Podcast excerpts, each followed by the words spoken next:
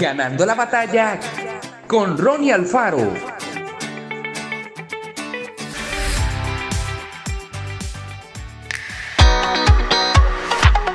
Raquel no era de esas personas que ignoran a los demás.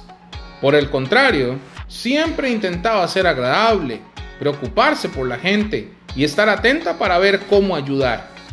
Trataba de mantener una buena comunicación con sus amigas y cuidar las relaciones. Pero un día, su amiga Estela dejó de hablarle. Al principio no le contestó los mensajes de texto, pero luego también la borró de sus contactos de internet y dejó de atender sus llamadas telefónicas. Intrigada por lo que ocurría, Raquel se acercó hasta su casa para verla en persona.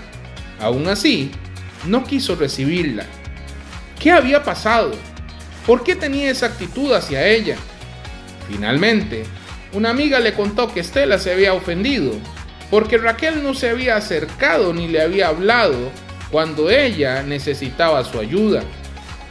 Pero no me dijo nada cuando la llamé durante esos días, se quejaba Raquel. Le pregunté si todo estaba bien y me dijo que sí. Los pedidos de disculpas y los intentos por reconciliarse no lograron que Estela volviera a hablar con Raquel. Nunca más quiso relacionarse con su amiga. Muchas personas piensan que el silencio es una buena manera de resolver los problemas. Eso es una tontería. De esa forma, solo se logra perder amistades y llenarse de amargura. En cambio, cuando alguien le cuenta a otro lo que piensa o siente, siempre habrá posibilidades de reconocer los errores, aclarar los malos entendidos y crecer en la relación. Cuando alguien se enoja con nosotros, intentamos resolver el problema lo antes posible, aunque otras personas utilicen el silencio para hacernos sentir mal, perdonemos siempre e intentemos dialogar.